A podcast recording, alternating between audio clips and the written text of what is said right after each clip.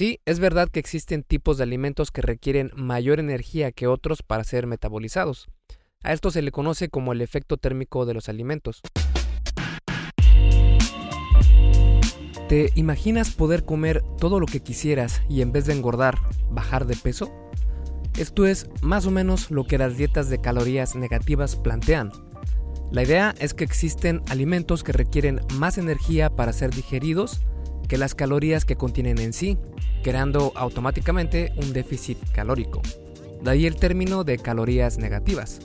Sí, ya sé, el mismo cuento de siempre, comer más para bajar de peso. Así que en el episodio número 10 de El arte y ciencia del fitness, el podcast de esculpetucuerpo.com, vamos a hablar precisamente sobre si las dietas de calorías negativas son efectivas o no. Y antes de comenzar con el episodio, te invito a que te des una vuelta por mi página esculpetucuerpo.com, donde vas a poder encontrar un montonal de artículos sobre salud y fitness basado en ciencia. Además, mi enfoque en el tema del fitness es mucho más relajado y flexible que lo que vas a encontrar en otros lugares, tratando siempre de poner la mejor información para que tú puedas tener los mejores beneficios, sin que tengas que sufrir por horas y horas haciendo ejercicio, con rutinas que no son para nada efectivas y sin llevar una dieta que odias todos los días. Si quieres comenzar con el pie derecho, puedes ir a mi página y bajarte las guías para llevar una vida fit real. Tengo dos una para hombres y otra para mujeres. En estas guías te muestro hacia dónde tienes que poner tu atención para comenzar a transformar tu cuerpo. Si vuelcas todo tu esfuerzo a los temas que se encuentran en esas guías, vas a poder ver cambios increíbles en tu físico. Y lo mejor de todo es que son gratis. Solo tienes que ir a esculpetucuerpo.com y ahí verás la información sobre cómo conseguirlas. Ahora sí, vamos con el episodio de esta semana.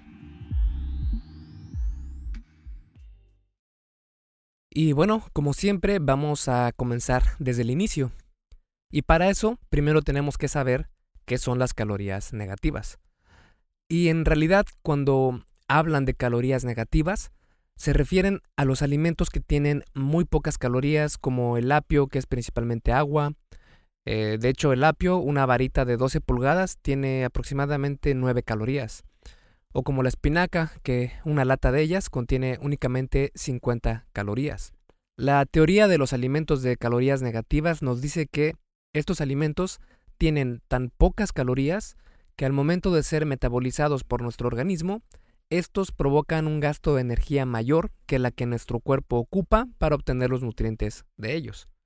Es decir, nos causa un déficit calórico y por lo tanto bajamos de peso. Y para no hacerte el cuento más largo de lo que se necesita, esto no es verdad. Todos los alimentos contienen más energía de la que utiliza nuestro cuerpo para digerirlos. Punto. Sí, es verdad que existen tipos de alimentos que requieren mayor energía que otros para ser metabolizados. A esto se le conoce como el efecto térmico de los alimentos, o ETA. Por ejemplo, el costo, entre comillas, de nuestro organismo para almacenar la grasa que comemos es mucho menor que el que es necesario para almacenar proteína como grasa, ya que se necesitan más procesos para convertir la proteína en grasa corporal. En cambio, para convertir la grasa de lo que comemos en grasa corporal, es un proceso mucho menos eh, costoso energéticamente para tu organismo. Pero ojo, esto no quiere decir que si comes grasa eh, se va a hacer necesariamente grasa corporal y si comes proteína no. Esto no funciona así. Eh, recordemos que tu organismo funciona siempre con el balance energético. Si comes más energía de la que tu cuerpo necesita, vas a, almacenar grasa corporal. Y pasa lo contrario cuando comes en un déficit calórico o un balance energético negativo, pues vas a, utilizar esos almacenes de grasa corporal para obtener la energía necesaria para tu cuerpo. Y bueno, regresando al efecto térmico de los alimentos, entre mayor sea este, menor energía o calorías quedan para ser almacenadas como grasa después de metabolizar lo que hemos comido. Y los estudios muestran que el efecto térmico de los alimentos varía de persona a persona. Y esto eh, se debe mucho por su sensibilidad a la insulina. Es decir, que algunas personas queman más calorías al comer que otras. Y entre más resistente a la insulina es la persona, menor es el efecto térmico de los alimentos y viceversa. Pero, de nuevo, para perder grasa corporal necesitas utilizarla. Y para utilizarla necesitas ingerir menos calorías de las que tu cuerpo gasta, sin importar qué es lo que comas. Hey, rápidamente, antes de seguir con el episodio, ¿me harías un favor? Si te está gustando lo que estás escuchando en este podcast, ¿puedes compartirlo en tus redes sociales? Basta con que tomes una captura de pantalla o te tomes una foto y compartas la publicación en Facebook, Instagram o en cualquier otra red social mencionando el podcast El arte y ciencia del fitness.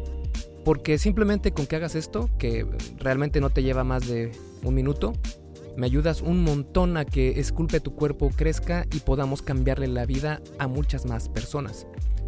Y si haces esto, no olvides etiquetarme en la publicación para que pueda agradecerte personalmente. En Facebook estoy como blog Esculpe tu cuerpo y en Instagram como Esculpe tu cuerpo. Vale, sigamos entonces donde nos quedamos en el episodio. Si quieres complicarte la vida, entonces sí puedes restringir tus alimentos a únicamente apio, manzanas, espárragos, lechuga, etc. Y morir de antojos lenta y dolorosamente.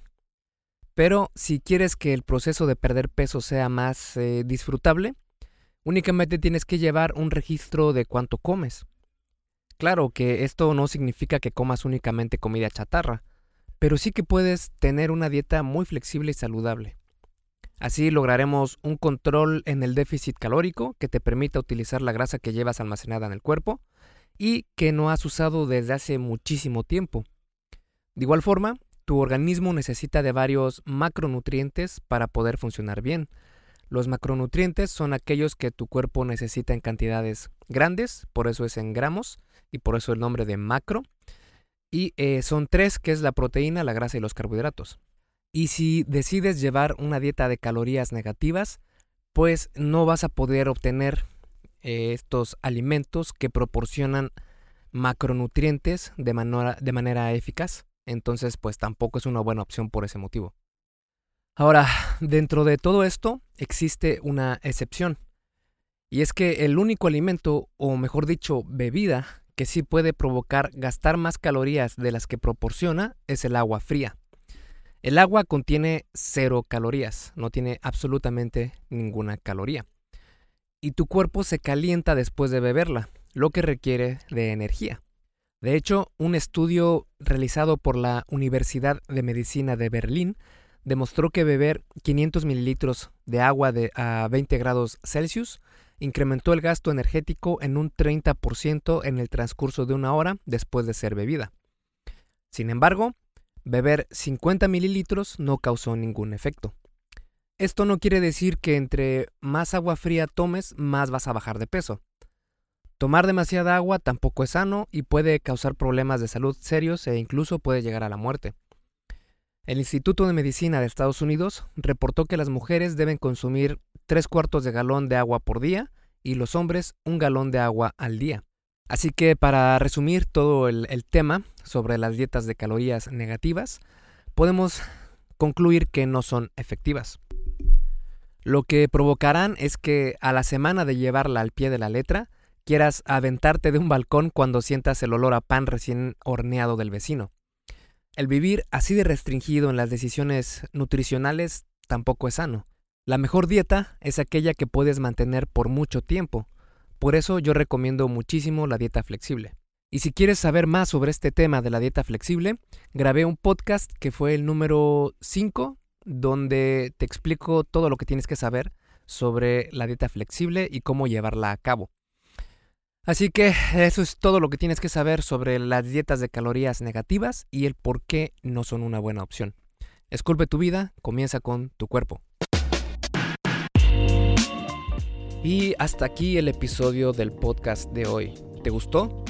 Si es así, déjame una calificación y tu opinión en Apple Podcast. Es muy sencillo y no te lleva mucho tiempo. Con esto me ayudas a que el podcast suba en el posicionamiento de Apple y así podamos llegar a más personas. Si tienes alguna duda o sugerencia, puedes mandarme un email a contacto arroba esculpetucuerpo.com. Veo absolutamente todo lo que me llega al mail y respondo personalmente a todos. Puedo tardarme un poco por la cantidad de mensajes que recibo al día, pero ten por seguro que sí te responderé. Gracias por escuchar el podcast del arte y ciencia del fitness y espero haberte ayudado a aclarar algunas de tus dudas. Y antes de irnos, si te gustó el episodio, entonces probablemente también te guste la infografía para comer sin contar calorías ni pesar alimentos. En esta infografía te explico lo que necesitas saber sobre cómo controlar tus porciones utilizando tus manos. Bastante conveniente porque, bueno, llevas tus manos a todos lados. Viene completa incluso con casos prácticos. Es completamente gratis y puedes bajarla en esculpetucuerpo.com diagonal sin calorías. Sin calorías va sin espacio ni guiones intermedios, es completo sin calorías. Me despido y nos vemos en el siguiente podcast.